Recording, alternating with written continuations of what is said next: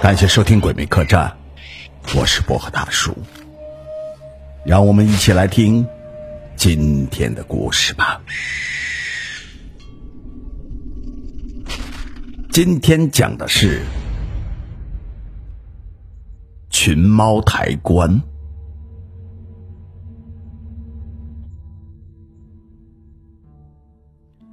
乔波是一个性格大大咧咧的人，不懂啥是嘘寒问暖、怜香惜玉。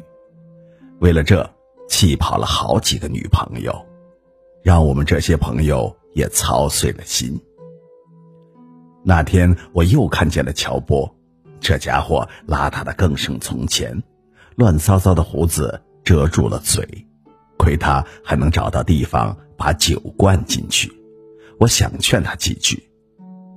波儿，没媳妇儿也不能这么糟蹋自己呀。乔波大手胡乱的挥着，说道：“嗯，不是，不是，不是，不是丑媳妇丑的。兄弟，我跟你说，我好像遇到了脏东西了。说别的我还真不知道咋帮他。这脏东西遇鬼的事儿咱不怕，隔壁的老道爷是本行啊。”乔波的眼睛一亮，说起了他的事情。他上班的地方是在城郊的公路旁的大货仓，每日忙忙碌碌的装车出货，仓库附近常有流浪猫出没。别看他粗枝大叶的，乔波还是一个心里很柔软的人。他包里总塞几根火腿肠，遇到了就喂给他们。那天傍晚。乔波在公路旁见到了大花，大花是一只很骄傲的野猫，从不出声讨食物吃，给了就吃，吃完转身就走。可这次乔波见到的是大花的尸体。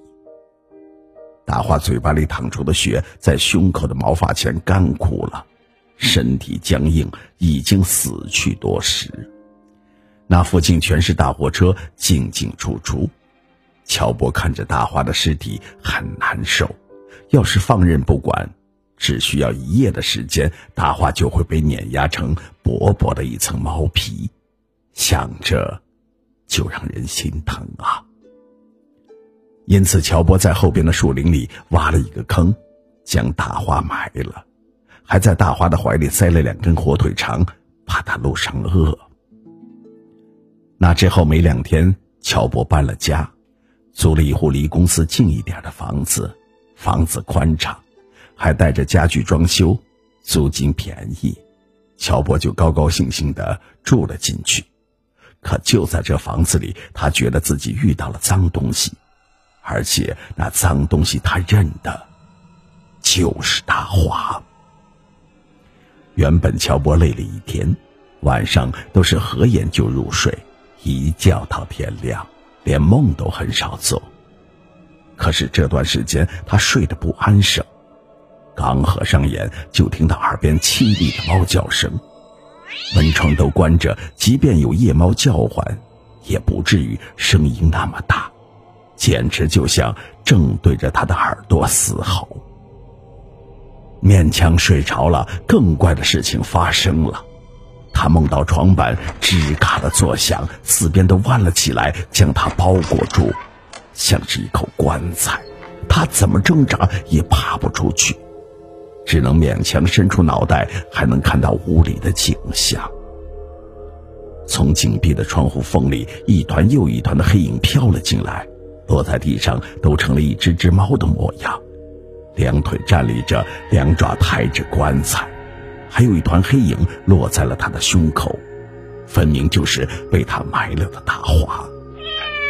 大花嗷呜了一声，棺材裹着乔波动了起来，群猫竟然抬着乔波穿窗而过，哎呦哎呦的将他抬出去好远，扑通一声落了地。乔波刚刚能动，群猫四散，化成黑烟不见。乔波看看自己身在那片小树林里，可是一片的寂静，无人无车，只能光着脚一步一步的往回走。还蹭到天亮，他只觉得身子一晃，再睁开眼睛，原来自己还躺在床上，只是一个梦罢了。可这梦夜夜做，夜夜走上老远的路。乔波白天也觉得累得够呛，他想是不是大花猫对他有啥埋怨呢？去了两次埋葬大花的地方，又放了几根火腿肠，不成想，那之后群猫抬棺抬得更起劲儿，蹲在他胸口的大花好像还胖了一些。乔波这出群猫抬棺的故事也是听得我目瞪口呆，啥情况呢？我带着乔波去找了老道爷，乔波又将事情说了一遍。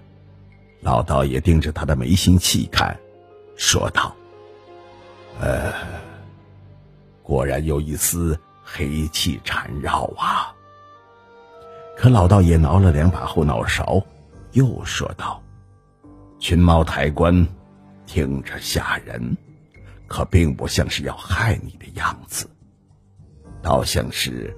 在救你来，咱别去小树林了，咱呀，先去你租的房子转转吧。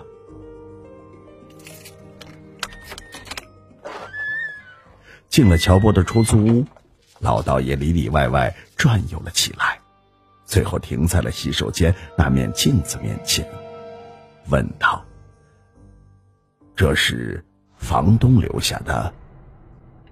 乔波摇摇头。听说是以前租客安的镜子，搬走后就一直挂在墙上。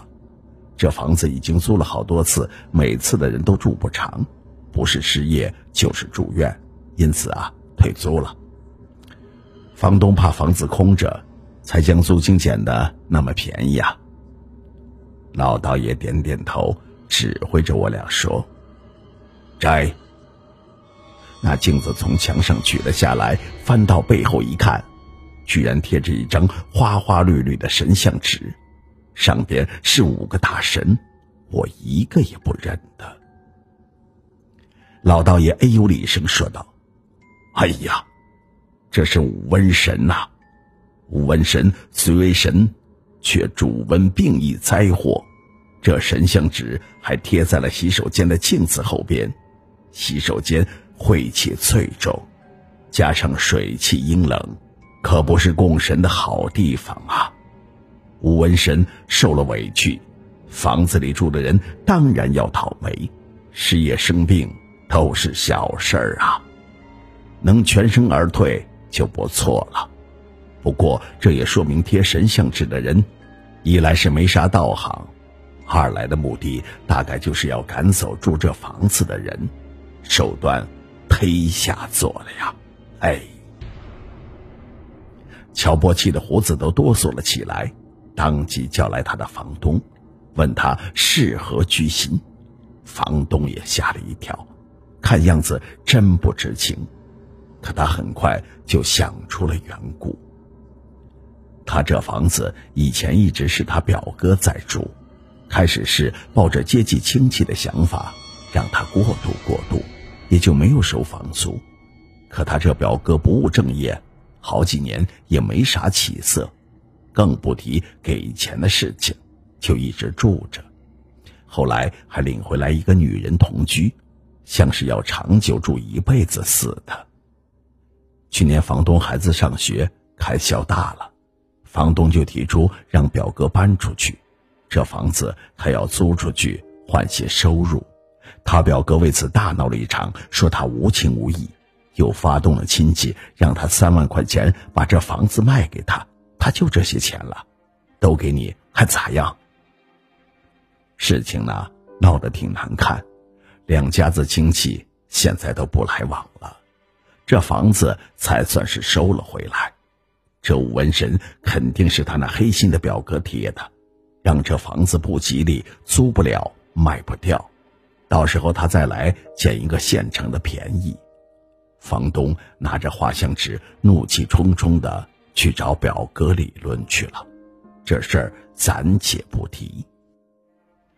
老道爷说：“呃，如今这房子干净了，你放心的住吧，不会再有作怪的事情发生了。